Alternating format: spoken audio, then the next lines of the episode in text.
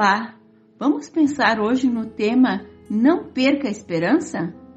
Em Jó 6 e 11 está escrito: Que esperança posso ter se já não tenho mais forças para continuar vivendo? Por que demora tanto se o meu fim é certo? Você já se sentiu assim como Jó? Vamos juntos ver o que, a Bíblia fala sobre o tema esperança?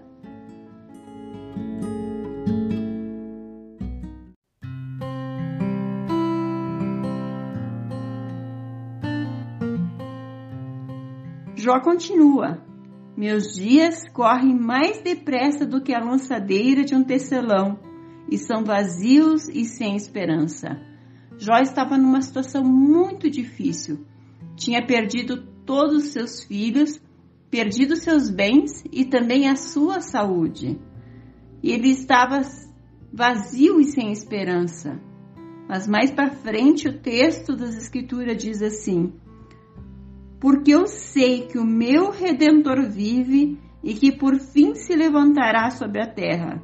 Isso está escrito lá em 19, 25 de Jó.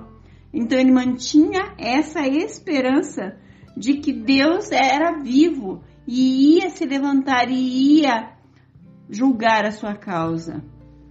Também as escrituras está falando sobre Abraão. Abraão é o nosso pai da fé, considerado o nosso pai da fé. A escritura fala em Romanos 4, 18, que diz assim: O qual em esperança creu, contra a esperança, que seria feito pai de muitas nações, conforme que for, fora lhe dito: assim será a tua descendência. Abraão é considerado nosso pai da fé, porque apesar de ter uma idade bastante avançada, ele creu que Deus podia lhe dar um filho. Ele via seu corpo esvair-se cada vez com mais idade avançada, com menos possibilidade de ser pai. Mas ele não queria nele, ele queria naquele que tinha falado para ele que ele seria pai de muitas nações. Assim é nós, quantas vezes nós estamos em situações tão difíceis, a gente não vê saída, mas a gente crê naquele que enxerga lá na frente, além das nossas dificuldades. Ele sabe que toda a situação difícil gera em nós experiência. E a experiência nos dá esperança e paciência para suportarmos as provas e as lutas.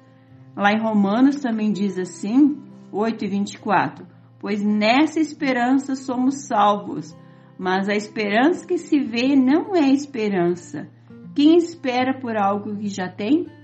Então, muitas vezes, a gente está esperando por algo que não enxerga, mas a gente vê, a gente crê no Deus que nos prometeu, que pode nos dar essa esperança. A Escritura também continua lá em Romanos 15, 4, pois tudo que outrora for escrito para nosso ensino fora escrito, para que pela paciência e consolação das Escrituras tenhamos esperança.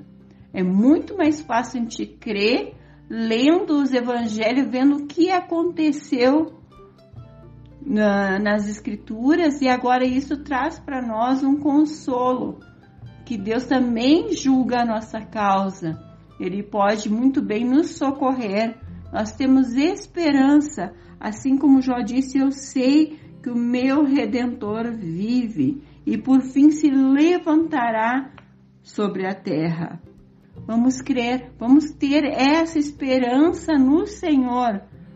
Em João 13, 3 diz assim: E todo o que nele tem esperança purifica-se a si mesmo, como também ele é puro. Então, como que a gente vai esperar no Senhor? Purificando-se a nós mesmos, purificando os nossos atos, a nossa fala, a nossa maneira de pensar, e esperando no Senhor, que Ele julgará a nossa causa. Em Provérbios 14, 32, a parte B diz assim: Mas o justo, até na sua morte, tem esperança. Quantas vezes já ouvimos falar de pessoas que estão no leito de dor, de enfermidade, mas você vai conversar com eles, eles têm aquele brilho, sabendo para onde estão indo e tem aquela esperança de se encontrar com o seu redentor. Em Colossenses 1 e 5 diz assim: Por causa da esperança que vos está reservada nos céus, da qual antes ouviste pela palavra do Evangelho. Quer ter essa esperança? Busque a Jesus, busque o Senhor, que Ele vai te dar essa esperança e renovar as suas forças.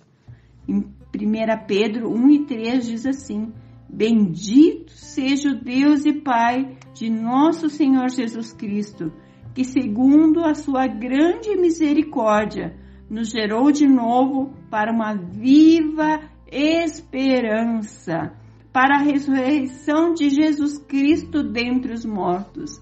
Porque se Jesus ressuscitou, nós também, juntamente com Ele, vamos ressuscitar. E as Escrituras deixam bem claro que há um caminho maravilhoso, um caminho de paz, e de tranquilidade em todos aqueles que esperam no Senhor.